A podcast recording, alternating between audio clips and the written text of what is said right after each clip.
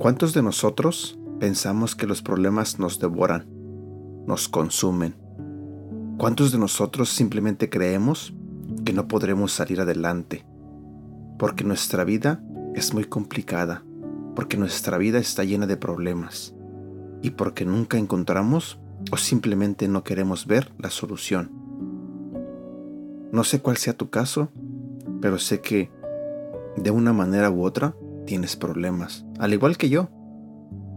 El día de hoy vamos a hablar de un tema que tiene que ver con eso, en cómo atravesar los problemas, qué actitud tener frente a las adversidades de la vida.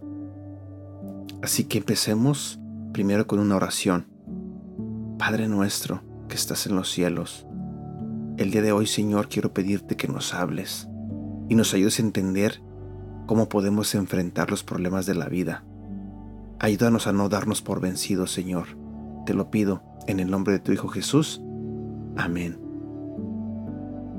Ante las adversidades de la vida. Ese es el título del tema del día de hoy.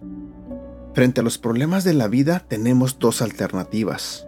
Una es salir de ellos habiendo crecido, desarrollado, sintiéndonos más fuertes, haber aprendido ciertas lecciones y haber valorado la dificultad como una oportunidad para crecer. La otra opción es no haber entendido qué es lo que me pasó, por qué me sucedieron todas esas cosas y como resultado de mis reclamos y cuestionamientos acabar abatido y derrotado.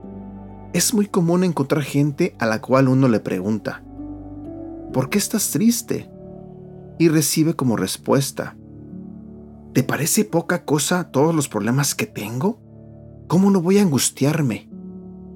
Mucha gente, frente a las dificultades de la vida, termina amargada, desilusionada y piensa que solo ellos tienen problemas, que solo a ellos les suceden cosas desagradables.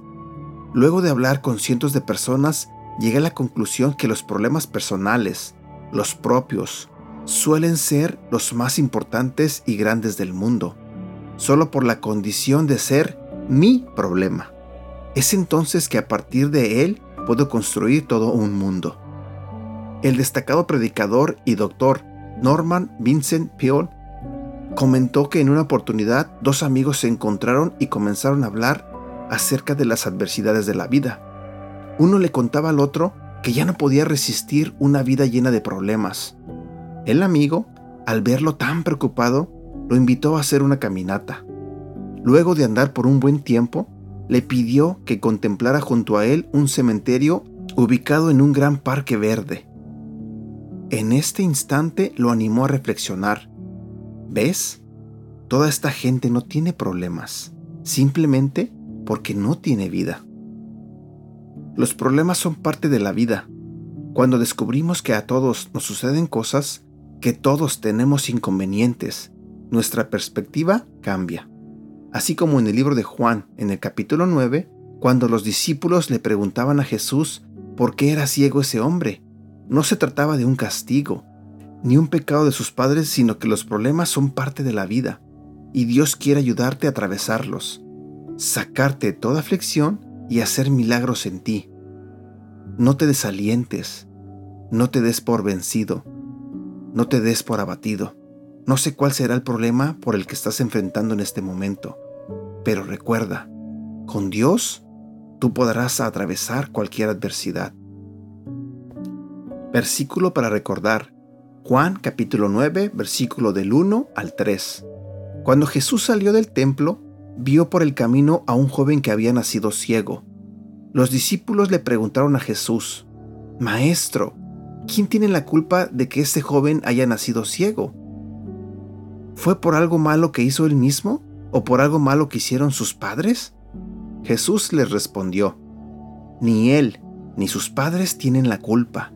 Nació así para que ustedes vean cómo el poder de Dios los sana. No sé cuál es el problema por el que atraviesas en este momento, pero quiero decirte que el poder de Dios te ayudará a enfrentar esos problemas y atravesarlos y salir adelante. Espero que este devocional te sea de mucha ayuda. Deseo de todo corazón que tengas un bonito día y que Dios te bendiga. Cuídate